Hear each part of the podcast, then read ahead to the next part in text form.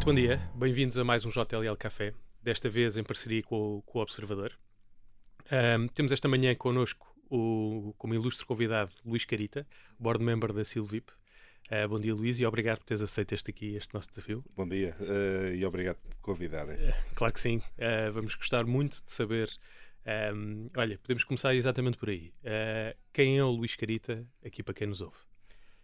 Luís Carita, bem, faço a resposta em dois pontos. O ponto mais profissional, que é, o motivo do convite, e depois também com algumas notas pessoais.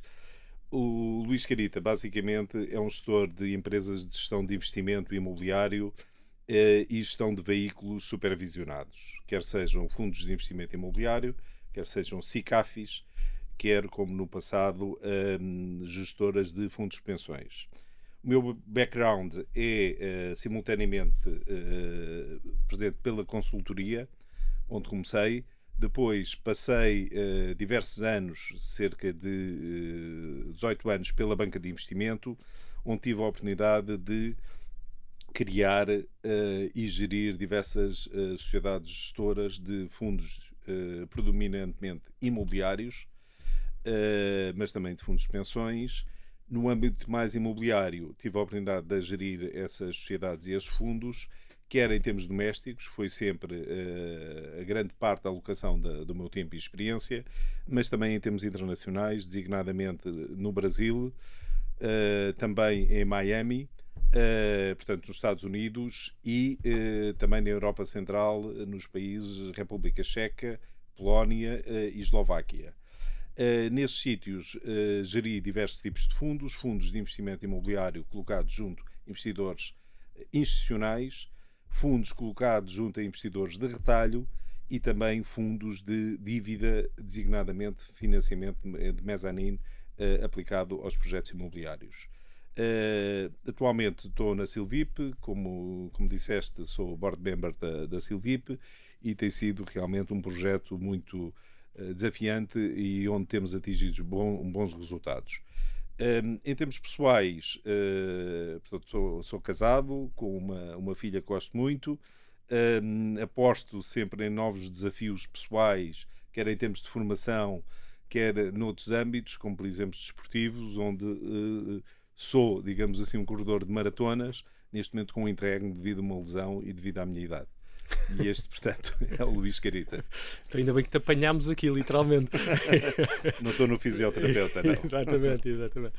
Um, olha, tendo, tendo o teu percurso profissional sido vasto e cobrindo várias geografias, um, neste momento tens como responsabilidade, ou co-responsabilidade, aqui a gestão da Silvip. Um, na qualidade, exatamente, de board member desta, uhum. desta entidade, Vou-te pedir que partilhes um pouco connosco o que é a Silvip e quais os seus principais vetores de atuação no mercado doméstico. Bem, um, a Silvip é uma das sociedades gestoras históricas do mercado português. Portanto, é uma sociedade que prefaz este ano 36 anos de existência. Começou em 1987. Uh, sempre foi uma, uma sociedade ligada à gestão de um veículo que também se iniciou nesse ano, que era o Fundo VIP, e é um dos principais fundos portugueses. Portanto, atualmente com cerca de 400 eh, milhões de euros sob gestão e um fundo que ao longo da sua vida já distribuiu em termos de rendimentos aos seus participantes eh, em torno dos 306 milhões de euros com as suas eh, distribuições trimestrais. O que aconteceu na Silvip em 2015 foi um bocadinho a alteração do modelo de gestão. Portanto, alterou-se de uma sociedade tinha uma estratégia monoproduto para uma, uma, uma sociedade que passou a gerir uh, plurimandatos, portanto, diversos mandatos. Apostámos nos segmentos institucionais, nos segmentos dos family office, quer uh, domésticos, quer internacionais, e, portanto, com diversos âmbitos de investimento. Tivemos a oportunidade de gerir durante cinco anos para um investidor institucional uh, realmente um dos principais fundos de reabilitação urbana foi o Fundo Sete Colinas, com diversos projetos em Lisboa, uh, e depois um, um, uma diversidade de fundos dedicados quer à promoção residencial, quer uh, a carteiras mistas presentes nos diversos setores em, em, projetos de promoção e projetos de rendimento. Portanto, neste momento, uh, a Silvip, digamos que estabilizou o volume de ativos sob gestão, atualmente em torno dos uh, 720 milhões de euros, um, e posiciona-se como uma gestora do tipo boutique de gestão de investimento. Portanto, não queremos ter um supermercado de mandatos, queremos ter poucos mandatos, atualmente temos oito mandatos, não desejamos crescer uh, muito mais, uh, mas o foco no serviço ao cliente e o serviço responsável. Porque no âmbito uh, da gestão do investimento imobiliário, especialmente no, no investimento regulado, é muito importante atender-se não só à forma como se faz em nome de terceiros o investimento, mas atender-se toda a parte regulatória, fiscal e legal. E, portanto, é isso que os 36 anos de experiência da Silvip lhe trazem a prática e com uma equipa mista que foi, foi sendo rejuvenescida ao longo dos tempos, e, e, mas onde se aposta, eh, digamos, firmemente num serviço de uh, elevado valor acrescentado, partilhando a experiência e a dinâmica destes novos mercados. Muito bem. Olha, obrigado por uma resposta tão compreensiva, tão completa.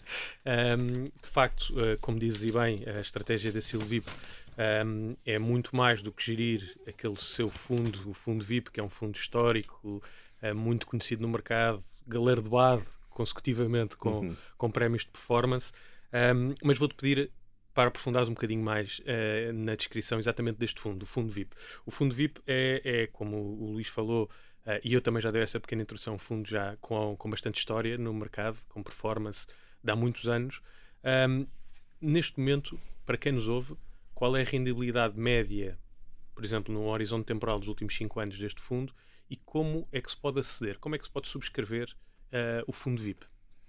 Muito bem, então introduzido um bocadinho o, o fundo VIP, um, com os seus 36 anos, apesar dos cabelos grisalhos, ainda está com um ótimo aspecto com vitalidade. com vitalidade, como demonstrou uh, ainda muito recentemente, entre 2019 e 2021, ganhou por três anos consecutivos o prémio do melhor fundo de, aberto do mercado imobiliário português. Portanto, o prémio uh, uh, concedido pela APFIP, uh, conjuntamente à Associação Portuguesa de Fundos, com o Jornal de Negócios, e, portanto, um prémio desse que muito nos orgulhamos que primeia uh, realmente o binómio de rentabilidade e de risco.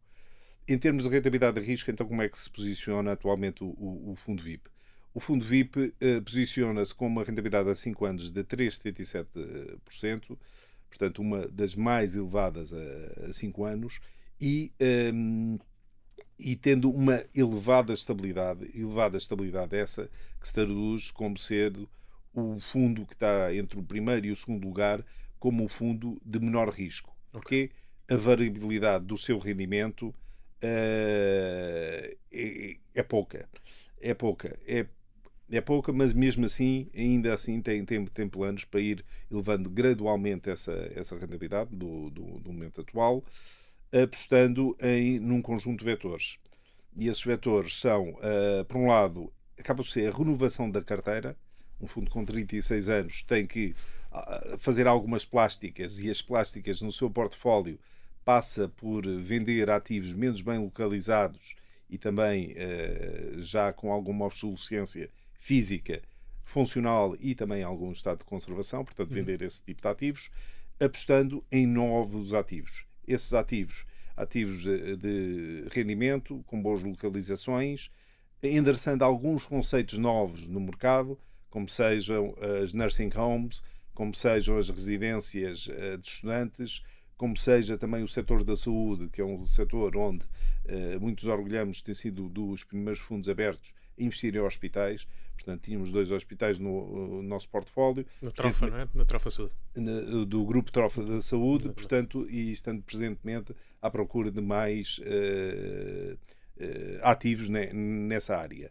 Uh, queremos fazer investimento de uma forma responsável, portanto, com os ditames do ESG a pautarem a nossa intervenção e olhamos sempre para o tipo de certificações que tentamos agora dotar os nossos investimentos, por um lado, e por outro lado também com alguns projetos de reabilitação onde se possa normalmente fazer através do investimento, conjuntamente com os nossos inquilinos, algum uh, rent catch-up, uhum. uh, ramp-up através de negociar obras em contrapartida de melhores rendas, mas também com esse investimento socialmente responsável e ecologicamente e em termos energéticos também responsável.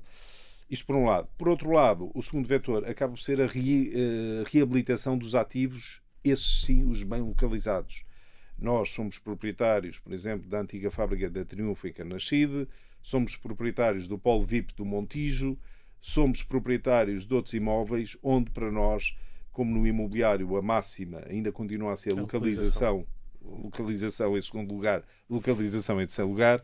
Portanto, essas localizações não abrimos mãos delas, mas sim através de projetos de reabilitação e requalificação procuramos trazer esses imóveis para 2020, 2030, 2040, através desse investimento feito de uma forma, uh, mais uma vez, uh, responsável, verde e atualizando. E, e, por último, um, com tantas uh, relações de excelência com os nossos inquilinos, procuramos sempre muito isso, que é manter essas, essas relações de excelência, acompanhando nos seus desejos, na atualização, fazendo investimento participado com eles, muitas vezes até da, trazer maior dinâmico ao espaço de trabalho. Portanto, o espaço de trabalho atualmente não é só espaço de trabalho, é um espaço de trabalho, é um espaço social, é um espaço de convívio e, portanto, acompanhando uh, alguns inquilinos nessas iniciativas uh, e procurando, ao fim e ao cabo, prolongar este casamento que tem vários anos, mas que continua a ser muito gratificante para nós e, e procuramos dessa forma acompanhá-los. Boa, estou. É, aliás, não tinha mínima dúvida que, que a estratégia da equipa de gestão deste fundo uh, era uma boa estratégia atual e em linha com as tendências, e por isso os subscritores uh, podem estar tranquilos que têm, estão em boas mãos. uma boa equipa de gestão com, com uma visão estratégica sobre o futuro e sobre o que é que, o que, é que anda a mudar uh, no, nosso, no nosso panorama imobiliário. Por último, ainda neste ponto do, do fundo um, do fundo VIP, onde é que quem nos ouve e não é ainda não é subscritor do fundo, um, como é que, é que pode, pode ser acedido às unidades de participação? Muito bem. Uh, realmente, faltou-me esse ponto. Uh, a subscrição do fundo VIP é feito uh, historicamente nos balcões de um parceiro também histórico, uhum. quer da Silvip, quer do fundo VIP, que é o Banco Montepio. Montepio. E, portanto, através do Banco Montepio está, está disponível para subscrição no, no, nos balcões. Um, ehm, que nos tem, digamos assim, proporcionado com também relações muito longas com os subscritores do Fundo VIP uh, e essas relações longas são muito uh, sustentadas por uma uh, também uma aposta estratégica do Fundo VIP. Portanto, o Fundo VIP acaba por ser o fundo aberto de rendimento. Um fundo aberto de rendimento quer dizer que distribui periodicamente os rendimentos gerados, não é um fundo de, por contraposição a um fundo de acumulação que vai uhum. acumulando os rendimentos e que só através do resgate das unidades de participação é que os clientes têm acesso à liquidez. Portanto, um fundo de distribuição de rendimentos, periodicamente, no nosso caso, trimestralmente, distribuímos o rendimento e é aí que o fundo se pauta como ser o fundo que mais rendimento distribui. Portanto, menos acumulação gera, distribui sempre numa banda de 80% a 90% de todos os rendimentos gerados e com isso, como tinha dito, já distribuiu desde a sua criação 306 milhões de euros aos seus uh, participantes e aposta, digamos, nessa política de distribuição quase uh, como um pagamento de um cupão. Uhum. Atualmente, uh, além do Montepio, temos também os canais de distribuição do Banco Cargosa, portanto, um banco mais posicionado na área de, do wealth management uhum. para, para os seus clientes e o Banco Cargosa tem distribuído, portanto, o, o fundo também de uma forma mais eh, mais contida do que o Montepio, porque acaba por ser um banco com uma dispersão de balcões elevada, por contraposição ao modelo de negócio digamos, mais do wealth management do Banco Cargosa. Uma cobertura Portanto, diferente, não é? Exatamente. Não é? São esses dois parceiros que, que, que temos atualmente. Um, continuamos a contar com eles e, portanto, acaba por ser um fundo que, ao longo da sua história, não fez o que outros fundos fazem, uh, através da criação, por vezes, de barreiras à entrada, que uhum. acaba por ser comissões de subscrição elevadas eh, e, portanto, é o fundo que historicamente não levantou essas barreiras aos seus participantes. Portanto, está apostado sim em rentabilizar esses participantes e com uma carteira atual uh, próximo dos 12 mil investidores uhum. uh, e portanto e ainda crescendo com, com uma população mais jovem eventualmente também já fazendo a sua gestão de poupança. Ah, muito bem, é super interessante. É, referiste há pouco que o, fundo VIP foi galardoado nos anos 2019, 2020, 2021, anos desafiantes, anos de, em que fomos surpreendidos por uma pandemia a nível mundial. Um, mas, mas é, é 2022 que nos traz outro desafio, uh, ultrapassando a pandemia, que enfim está está gerida, um, e 2022 traz-nos de facto um, um desafio um, a todo o mercado, uh, com impacto na nossa área, na área de investimento. E falando deste contexto macroeconómico que continuamos a atravessar, um contexto de guerra, inflação, subida de taxas de juros, quais as ameaças e oportunidades que identificas e como é que a, Sil a Silvips tem vindo a preparar e a adaptar a este atual contexto? Muito bem. Portanto, uma, uma pergunta de um quadro contextual realmente muito desafiante, que é o quadro atual. Uh, em termos de ameaças, uh, e respondendo diretamente à questão, em termos de, de ameaças, um, não temos como fugir neste momento, face a um mundo globalizado, das uh, ameaças exógenas e, externas, digamos, à nossa realidade portuguesa. Essas realmente uh, sentimos e sentimos porque, quer seja pela guerra, quer seja pela instabilidade financeira que se vive atualmente com os bancos centrais, nas, tendo dúvida de subida de taxas de juro, manter taxas de juro, um, também com uma guerra uh, comercial que está uh, adormecida entre os Estados Unidos e a China, uh, que acaba por ter também repercussões muito no, no, palco europeu, como sendo um dos principais palcos consumidores, um, diria eu que a principal consequência para a nossa indústria e onde sentimos essa ligação mais feita é no perfil dos investidores, designadamente dos investidores institucionais. Portanto, esta indústria é alimentada na sua base essencialmente por fundos de pensões, fundos de pensões que depois têm um conjunto de atores, como sejam os private equity, que fazem a sua alocação uh, de ativos, um, e o que sentimos é que, face à subida de taxas de juro, uh, o setor alternativo, por contraposição às ações e obrigações, que é o setor, nomeadamente o imobiliário, neste momento vai perder e está a perder no asset allocation desses grandes investidores já alguma percentagem.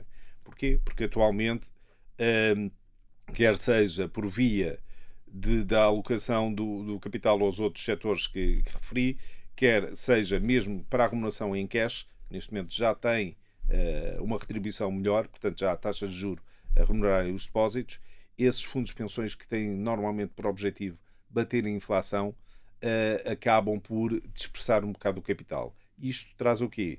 Uh, menor liquidez para o setor imobiliário, por um lado, e por outro lado, alguma pressão nos private equities que atualmente ainda têm uh, subscrições para que façam investimento, porque senão o dinheiro vai para, para outros setores. Portanto, vai por essa via uh, este quadro de, de, ameaças trazer talvez aqui uma menor pressão uh, de investimento.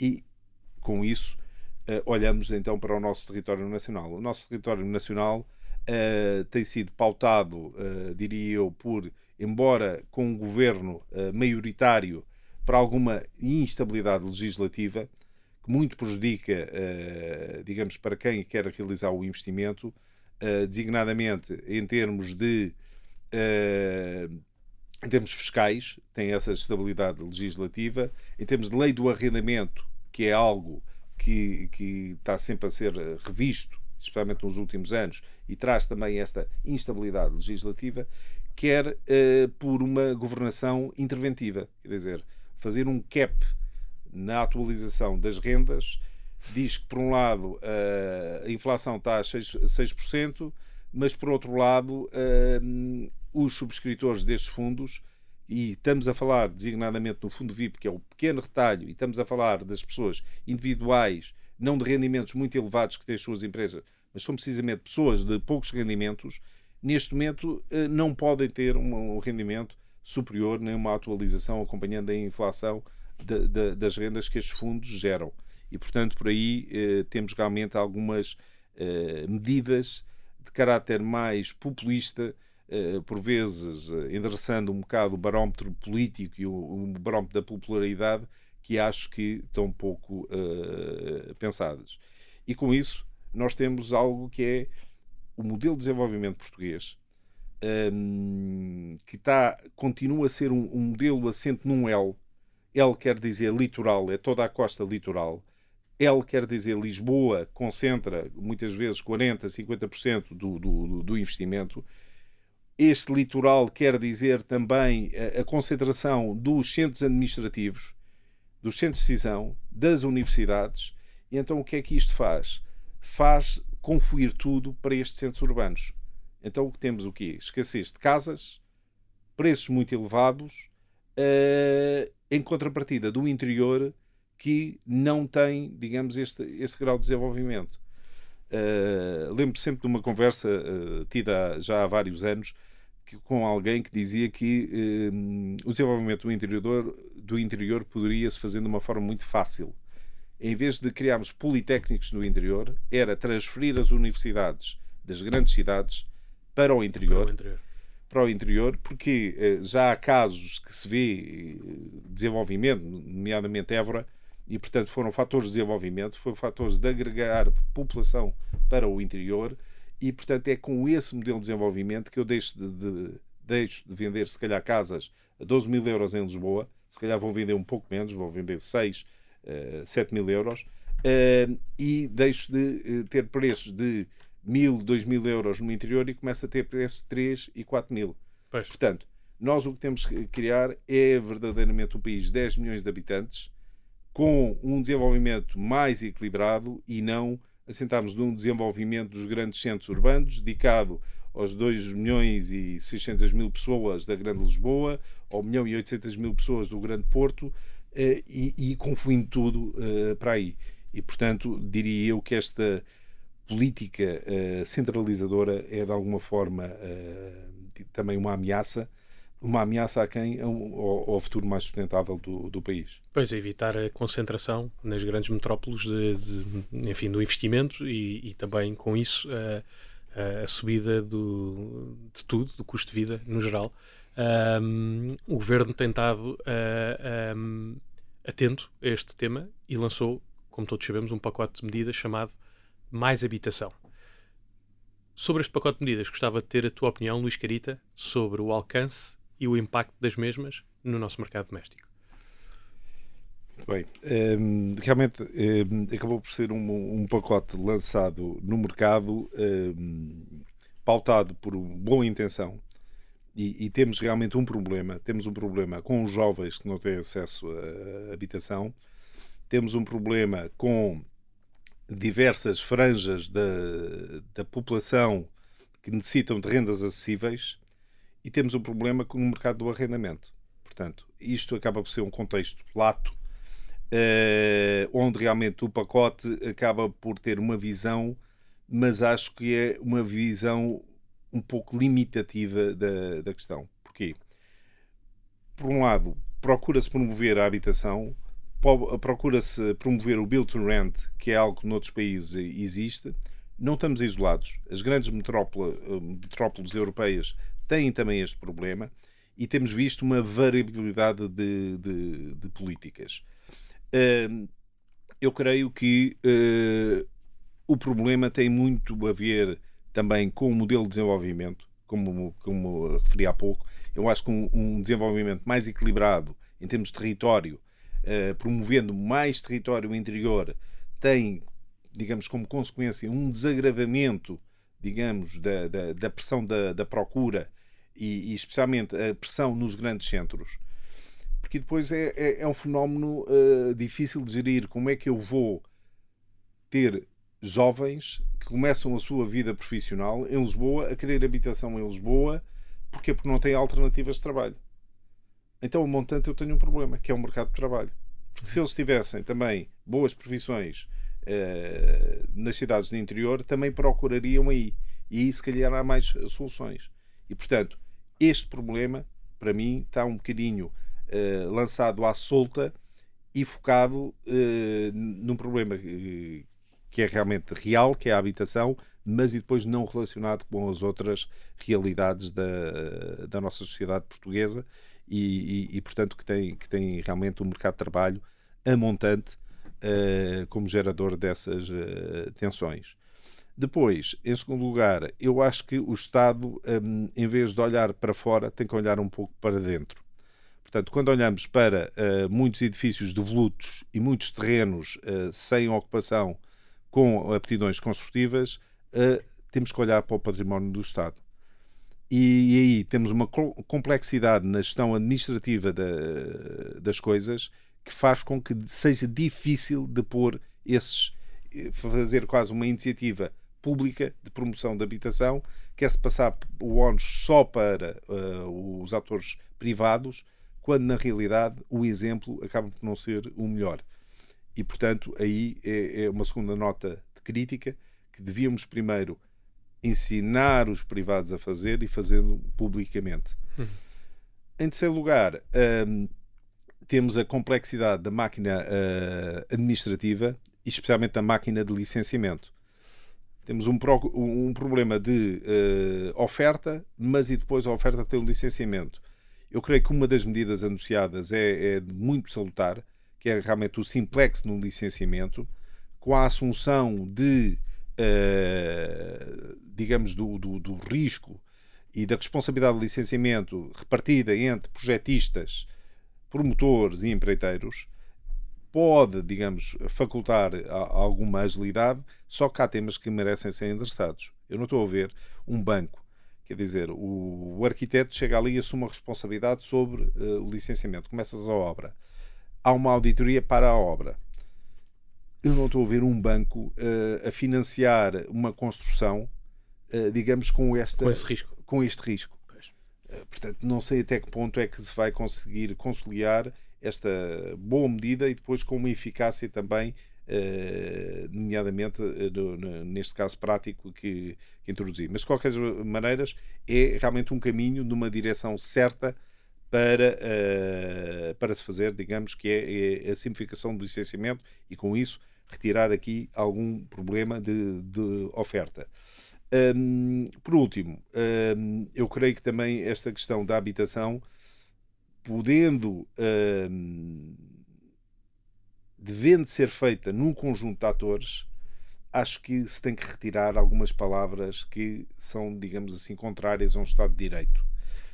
Um, o coercivo, o compulsivo, o, são ameaças veladas por alguém que é o nosso órgão central de governação, quando ele próprio não dá, digamos, não ensina pela, pela demonstração e fazendo ele próprio as coisas. Do seu património. Do seu património. E, portanto, eh, essas palavras devem ser mais cooperação, uhum. como podemos fazer juntos, o que, é que, o que é que necessitam os atores para fazer em conjunto a isso e uh, rompendo alguns paradigmas em termos urbanísticos portugueses. Portanto, nós vivemos num Estado onde a ocupação de solos uh, é, acaba por ser intensa nas grandes metrópoles e, portanto, se não alterarmos o nosso paradigma urbanístico, que é assente em ruas, onde todos os prédios fazem, acabam por fazer blocos. E o que temos é, é, é uma ocupação de muros nestas cidades. Uhum. E os blocos são as ruas e, portanto, são estes quarteirões que acabam por ser verdadeiros blocos.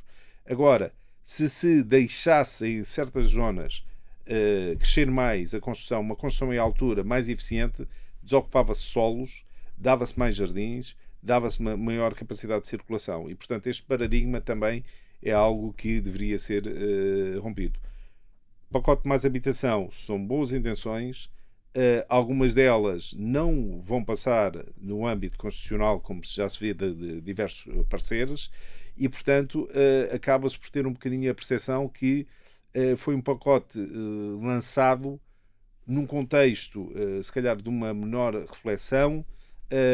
Ou falta de alguns apoios que eventualmente o governo estava a, a pensar, um, e um pouco para alterar um, um, ciclo político de elevado desgaste que o governo no início deste ano estava, estava a sofrer. E, portanto, esse desgaste acabou por, uh, uh, pelo menos, diminuir a intensidade que estavam a sentir desde, fevereiro, dois, uh, de, desde 16 de fevereiro deste ano, com o lançamento de, deste pacote. Portanto, acho que não se deve deixar cair o pacote em, alguns, em algumas barreiras que vão, sob o ponto de vista legislativo, e, e de algumas anticonstitucionalidades que se vão saltar, deve-se promover, deve-se retirar disto, é como é que a iniciativa privada poderá ajudar, qual é que é a moeda de troca, mas aproveitar este pacote também, por exemplo, como já foi dito, para desenvolver o interior do país. E isso, o governo aí tem uma responsabilidade. Porque as empresas não são os autarcas que não conseguem dizer que o Ministério vai de Lisboa para uma cidade de interior, não são as empresas que põem, eh, que têm a capacidade, ou esses autarcas, para que as empresas públicas, ou as empresas privadas de capitais públicos, façam deslocalização também de quadros e, portanto, eh, acho que através disso, num programa combinado entre a Build to Rent nessas cidades, conjuntamente com a deslocalização de, de serviços, uh, acho que isso poderia ser um bom mote para iniciarmos aqui realmente uh, o desenvolvimento mais sustentado do país. Concordo, concordo em absoluto. Acho que de facto o, o, o pacote visa atacar um problema real um, que existe. De facto, é um problema que nasce muito da falta de oferta. A falta de oferta é essa que tem uma série de fatores que a justificam, uh, mas sendo o principal ótimo, que é o aumento da procura, e acho que nunca devemos ou não deveríamos nos queixar por termos aumento de procura, uh, mas sim trabalhar uh, do lado da oferta, como é que agilizamos. Os licenciamentos, sem dúvida, que é um, que é um bottleneck, que é um, um funil um, que a todas as intenções de desenvolvimento em Portugal depois acabam por, por, por, por se deparar com este funil que maioritariamente tem do, dois grandes riscos por parte dos investidores, que é a discricionariedade do, dos próprios regulamentos, conferem muita um, subjetividade e com isso discricionariedade aos técnicos um, e, uh, e principalmente o tempo. Né? O tempo é um inimigo do business plan um, e, e, de facto o licenciamento em Portugal uh, tem, tem, esse, tem esse calcanhar daqueles, é um, demora muito tempo, é discricionário e até depois tem uma, um, uma característica engraçada que é o tempo e a discricionariedade pode demorar difere de município para município. Quando as leis eh, nos quais assentam, o regeu, o rejoé, são, são, são comuns, mas depois, como essas próprias leis têm estas um, lacunas ou falta de objetividade em alguns pontos, uh, leva a que o processo seja entendido e interpretado de forma distinta de município para município, o que para um investidor internacional é muito, muito complicado de gerir. Uh, eu não, não tenho previsibilidade, ou tenho pouca previsibilidade. Se é para os nacionais, se é para os nacionais, imagine-se para os internacionais. Exatamente, é isso mesmo. Um, mas de facto, a, é, é, a, tua sugestão também relativamente ao território, acho, acho super interessante. Um, acho que de facto isso obrigaria a uma estratégia um, supramunicipal, uma estratégia nacional e com coragem política, não é? Para para, para assumir, mas mesmo dentro das próprias cidades e face ao contexto atual, acho que também temos aqui uma oportunidade de olhar para o território das grandes cidades, ver a concentração um, de fogos e de, e de, procura num miolo e olhar pouco para aquilo que se passa à volta, que uh, a verdade é que seria um território, passariam a ser territórios perfeitamente viáveis caso a rede de transportes fosse melhorada. Uh, e de facto, mais uma vez, isto é áreas de intervenção pública, onde de facto olhar para o território e a forma como os movimentos pendulares uh, ocorrem entre onde é que está o posto de trabalho e onde é que pode estar a residência uh, e facilitar este, este, este percurso pode de facto ampliar aqui o, o footprint das nossas cidades e com isso trazer mais oferta a, a preços mais acessíveis e, e resolver parte da equação aqui deste, deste, deste pacote. Mas um, assim como nota, como nota final, e dado que uh, to, falámos aqui muito de desafios, desafios de diferentes naturezas, política, económica, um, tivemos, aqui, tivemos aqui uma conversa interessante sobre desafios, uh, mas se tivermos todos esses desafios em conta, um, mas bastante presentes daquilo que são as qualidades do nosso país, uh, e aquilo e os motivos pelo qual continua a estar bastante presente no radar dos investidores e até de pessoas que querem viver em Portugal ou visitar Portugal enquanto destino de turismo, um, o, quais é que seriam os fatores que tu destacarias como principais e mais fortes um, na afirmação de Portugal como destino de investimento? Muito bem. Um, eu creio que Portugal tem realmente um, um ótimo caso uh, em termos internacionais como para a atração de, do investimento. Uh, temos estas vicissitudes, mas temos que pensar um pouco a quem é que nos dirigimos em primeiro lugar, que é para depois ver quais são esses fatores. E um, eu acho que Portugal nunca pode esquecer-se da sua história. Portugal, uh, somos 10 milhões, somos poucos, mas somos uh, muito comentado pelo mundo. E, portanto, Portugal não pode viver fechado. Já vivemos, uh, no século XX, vivemos durante décadas como um país fechado.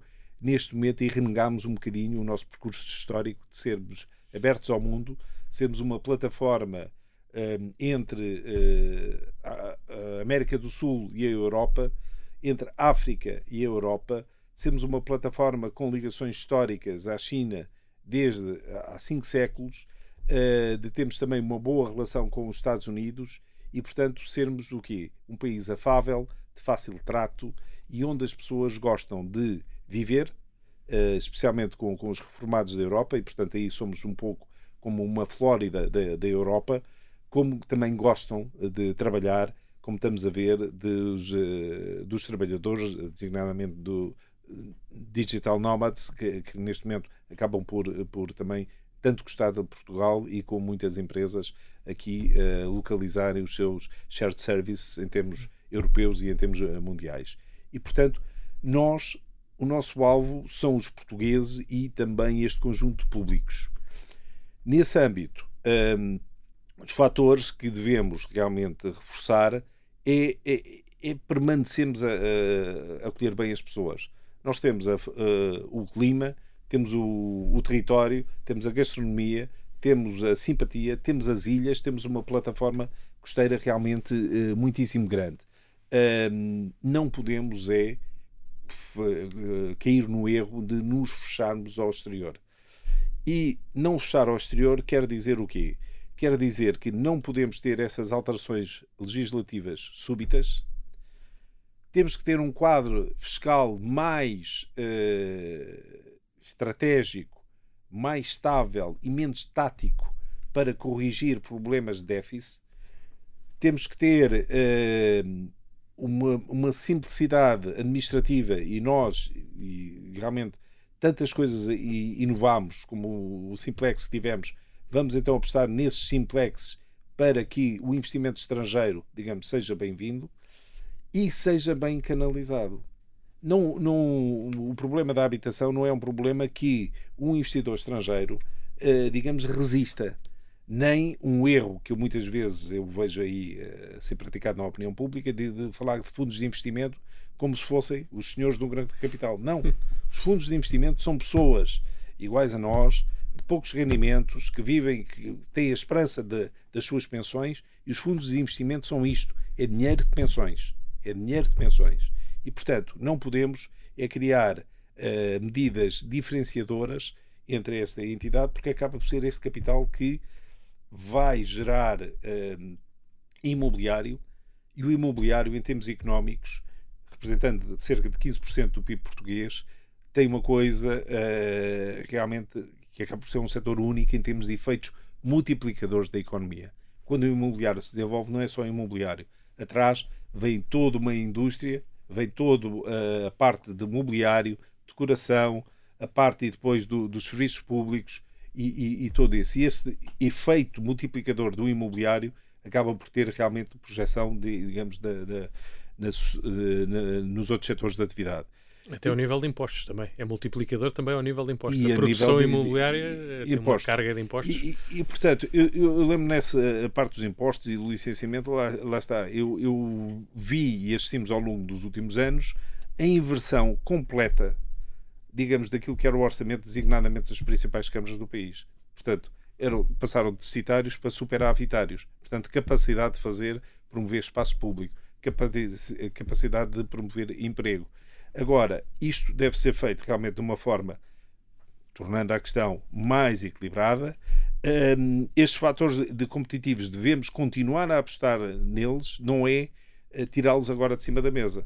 Em 2015, 2014, 2015, pós-crise financeira, nós tivemos uma primeira parte de procura externa marcada pelos chamados vulture funds. São aqueles de maior risco, querem comprar uh, normalmente a seguir essas crises económicas. Porquê? Porque os países estão carentes de capital, capital para desenvolver. Depois, obviamente, começámos a sofisticar e a diversificar. Agora, se tivermos outra crise, vamos ter outra vez necessidade de ter esse tipo de capital. E, portanto, o que temos é que apostar em fatores de competitividade e de uh, acolher o investimento estrangeiro e o investimento doméstico, digamos, de uma forma mais uh, simplificada e mais uh, estável. E, portanto, reforçando aquilo que temos, que toda a gente sabe e somos conhecidos lá fora, que é realmente pelo nosso clima, pela nossa boa prática. Um, e, por último, isto o que serviu foi que a crise de 2015 realmente trouxe aqui diversas consequências e, e, em principal, uma delas foi a seguinte: é que os portugueses não se sabem vender lá fora. Os portugueses têm dificuldades uh, na venda externa e muitas vezes vivem muito virados para o seu umbigo e, e, e pouco para vender lá fora. Quem nos começou realmente a vender lá fora foi mais esses fundos estrangeiros que, apostando alguma coisa em Portugal, começaram a vender lá fora. E, através disso, entidades como a JLL e outras entidades que fazem muito uh, através dessa intermediação e da promoção da imagem portuguesa, eu acho que esse investimento externo também deve estar a nível do Governo Central, vender Portugal. Agora, tem é que desenvolver o produto e o produto acaba por ser nesses fatores de estabilidade que já enunciei.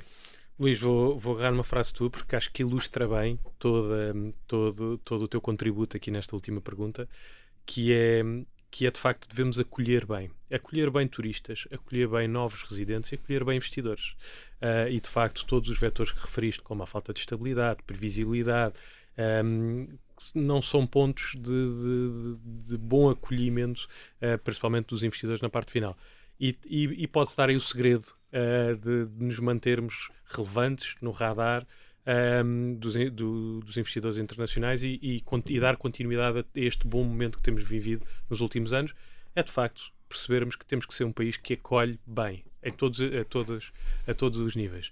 Por isso, este, eh, muito, muito, obrigado, Luís Carita, pelo teu contributo. Tivemos aqui uma, uma manhã bastante interessante.